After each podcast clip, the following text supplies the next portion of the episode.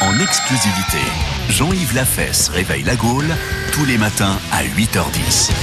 En ce matin de Noël, je vous propose de se réveiller tranquillement avec euh, Jean-Yves Lafesse qui est avec nous. Comment allez-vous Jean-Yves Bah mieux que vous, hein, je suis au courant pour votre gueule de bois. hein. Ah bah, ça, ça, Ça c'est la meilleure.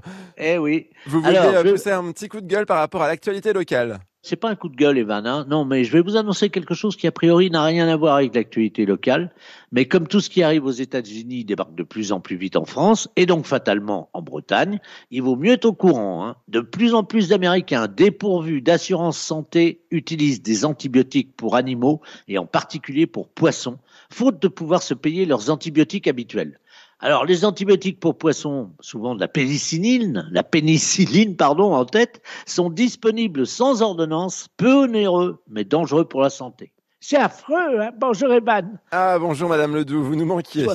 Oui, ben vous, vous, euh, vous devriez peut-être penser à soigner votre gueule de bois.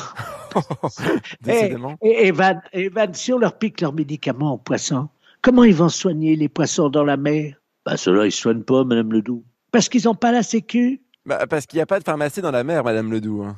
Ah ben oui, c'est vrai, les pauvres. Quand ils attrapent le petit anus, comment ils font Euh, vous voulez dire peut-être le tétanos Ah oui, c'est ça, excusez-moi, je confonds avec la maladie des homophobes.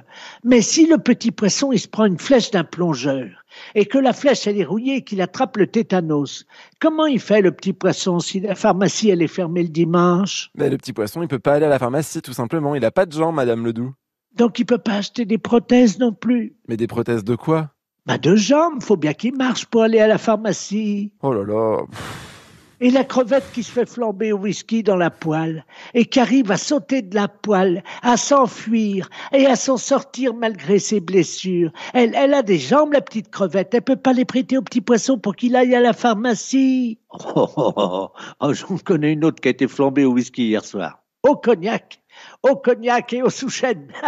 Eh Ah bah voilà, bah je me disais aussi, tout s'explique. Euh, Merci beaucoup Jean-Yves Lafesse et euh, Oui. Germaine Ledoux. Oui, et puis soignez bien votre gueule de bois, Evan. Oui, bah, voilà. bah oui, oui, oui, je, je- je compte sur vos conseils, vous avez l'air d'être bien habitués. Retrouvez Jean-Yves Lafesse sur francebleu.fr. France Bleu.